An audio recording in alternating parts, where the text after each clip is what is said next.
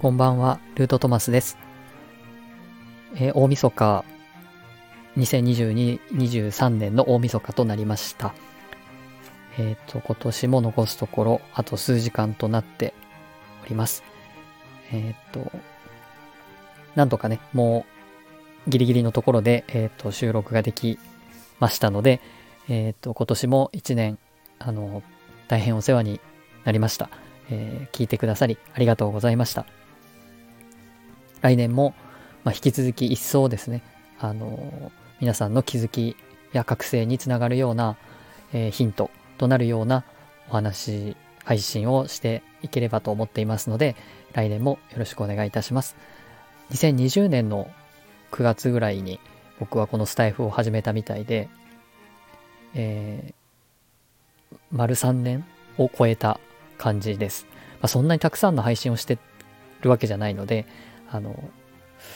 あっという間に3年が過ぎてたという感じなんですけれども、まあ、今年の最後にね、えー2024年がまあどんな年になるかなっていうのをちょっと考えたので、昨日、えー少し、まあ記録として、えー残しておこうかなというふうに思いますし、皆さんの2024年のを考える、迎えるにあたってのヒントとなればと思います。あの実際のね社会のこの動きっていうんですかね、まあ、世界の動きっていうか、まあ、それでいくと2024年っていうのは選挙があの大きな選挙がいくつかあるようで、まあ、あの海外にはなるんですけども、えー3月にロシア大統領選挙、えー11月にアメリカ大統領選挙ということで大きな、まあ、あの世界のね、あのー大きな影響力のある国の大統領の選挙があるようです。でまあ日本もねもしかしたら何かしらの選挙というのがあるのかもしれないんですけれどもまあ選挙があるかないかはわからないんですが、まあ、あの自民党のこうなんですかねそういうお金の問題の、えーで、まあ、現役の国会議員の方々が年末にあのなんでしょうそういう取り調べっていうんですかね、まあ、そういうのがあの行われるっていうようなニュースで確か今年は終わってたような今現在もやってるのかもしれませんけどもあの家宅捜索っていうんですかねそういうのが入ってるっていうようなことでまあ大変なことになってるのかなっていう感じです、まあ、そういうことでね象徴されるようにいろいろその今までこうあったもうかれこれ何年も言われてるようなあの大きな政治とか芸能とかあのそういう今までこう、まあ、支配っていうかそういう大きな力を持っていたようなところの力が、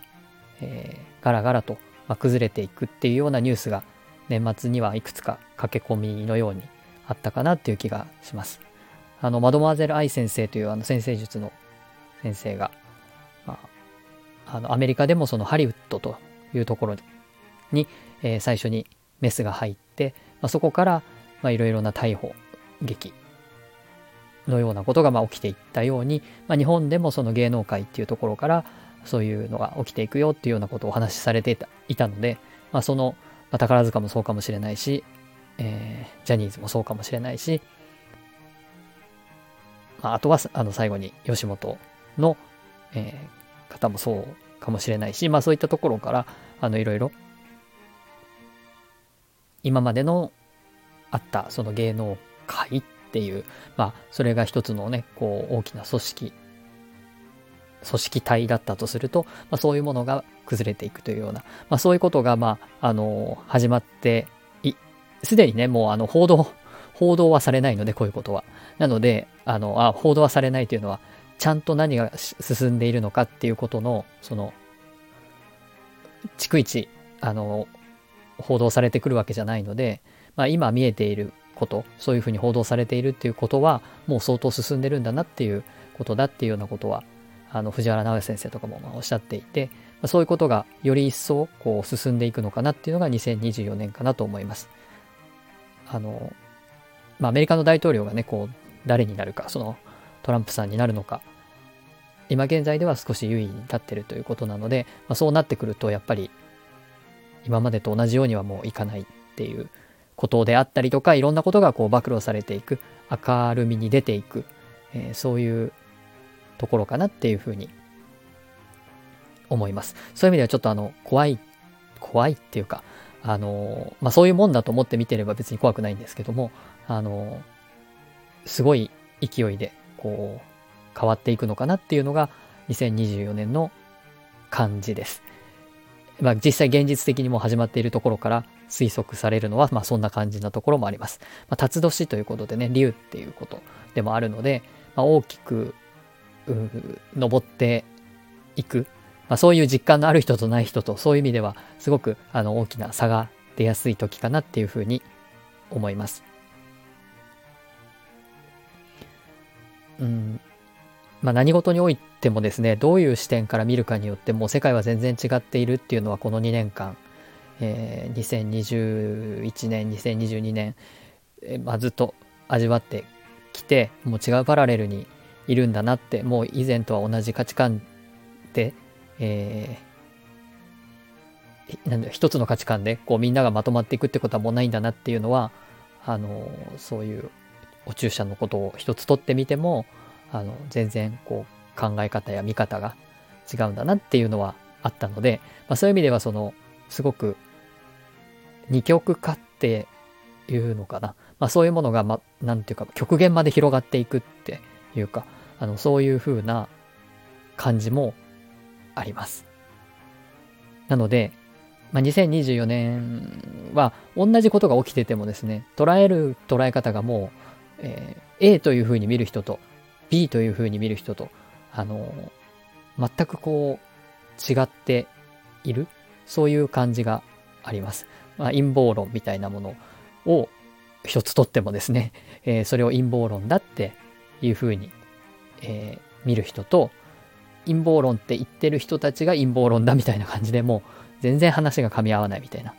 あの、そんな感じがこう極限まで広がっていくのかなって感じがします。まあ、2025年は逆にこういろいろこう災害とか、まあ、天天地みたいな、まあ、そういうことも言われてたりもするのであの何かこう目に見えてはっきりと何か大きな変化が、まあ、25年にまで来るとそのわかるかなって感じはするんですけど2024年はその前のあの大掃除というか、大きなこう、片付け作業みたいな、解体作業みたいな、まあ、そういうことが、あの、シートをかけられた中でガンガンに行われていくっていう、まあ、そんな感じがします。その冥王星っていう、あの、大きな、あの、星がですね、えー、1月だったかな、あの、ヤギ座からまた水亀座に移り、そしてまた水亀座からヤギ座に入るみたいな動きをするんですけれども、最後にこうまた水亀座に戻ってくるのが2024年の11月ということでその11月にはアメリカの大統領選挙があるということでだからこそその大きな変化っていうのはその来,、え、来年の24年の、まあ、終わり頃にはもうはっきりするだろうと。だから25年っていうのはもう完全にいろんなことが明らかになっていくだろうっていう、まあ、そういう流れで、その大統領選挙っていうのを最初にお伝えしたのは、ちょっと冥王星のね、その動きと全く連動するっていうこともあって、お話ししました。まあ、あの、僕は、えっと、今年のその当時に、矢野裕太郎さんという、まあ、あの、元海軍の、えー、軍人のだった方の、まあ、関係するその神社が兵庫県のえー、稲川町の肝川という、まあ、そういう、えー、ちょっと町からは離れたところにありまして、まあ、そちらにあのお参りさせていただいたんですけれども、まあ、そういったあの神々の世界というところ五木真嗣とか竹内文書とか、まあ、そういうところともつながってくる方ではあるんですけれどもあと大本教とか、まあ、そういうところではあるんですけれども、まあ、あの何かの宗教がっていうことではなくって、えー、そういう神々や宇宙の世界っていうものについての真実を、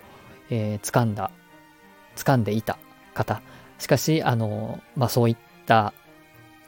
時代時代はですねあの戦前、えー、戦中って言ったらいいのかな？あの昭和の初期まで生きていらっしゃったんですけれども、まあ時代が時代だったので、なかなかこう、当然受け入れ、受け入れられるというかですね、あの、不敬罪という、まあそういうもので逮捕されてしまったりして、まあそのまま、あの、逮捕されたまま亡くなってしまわれたので、えー、彼のその現、まあそういう残した本とか、えー、著作やその思想っていうのはなかなかこう、一般の人には、うん、見聞きしたことはないような、あの、そういうものとなってるんですけれども、まあ僕はたまたまそれを知る機会をいただいたので、まあそれを勉強しながらですね、えー、今の時代、まああの、トーランド Vlog さんとかが筆記神事を、えー、この年末の最後にね、取り上げていらっしゃったように、とうとう、この、なんていうか、いろんなこう、大激動の時が来たよっていうこと。筆記神事と、その、まあ、筆記神事は、あの、ゆうたろうさんは、あの、もう亡くなった後に出たものなんですけれども、それ元になってるのが竹内文書だったり、大本教だったりするので、まあ、繋がってたりするんですよね。その今、今のこの時代に対して必要なことを、まあ、残してくださった筆記神事もそうだし、矢野裕太郎さんのその本もそうなので、まあ、そこから、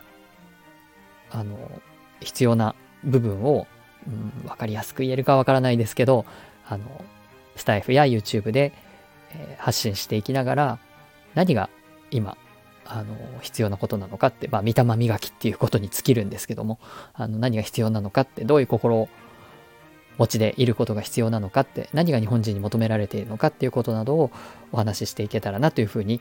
思っています。2024年の僕の課題っていうのは、まあ、そういうところにあって、もちろんそれは仏教とかキリスト教とか、まあ、タロットっていうかその生命の木の考え方とか、そういうものは全部その神々のその思想というか宇宙の真実というか、まあそういうものの中に、えー、含まれるもの。だから点でバラバラにあるものではなくて、えー、その矢野裕太郎さんが言ってらっしゃった、まあ、筆記神事もそうですけれども、そういう考え方の中に、実は全部タロットも生命の木も、キリスト教もユダヤ教も、仏教も、まあ、神道も含めて、全部入っちゃうんだと。それぐらい大きな、こう、変革の時だし、それぐらい大きなことを、まあ、当時の戦前、戦中の日本人の方々は理解して、それを後世に残してくださったというところではあるので、あの、僕はそれをまあタロットを使ったり生命の木を使ったり仏教を使ったりしながらお伝えしていくっていうこと自体は変わらないんですけれども、まあ、そのちゃんとあのきちんとねそれをお伝えしていくためにはその本当に元になっている思想みたいなものを理解しなきゃいけないっていうところまで2023年にたどり着くことができたので、まあ、それをなんとかあの生みの苦しみは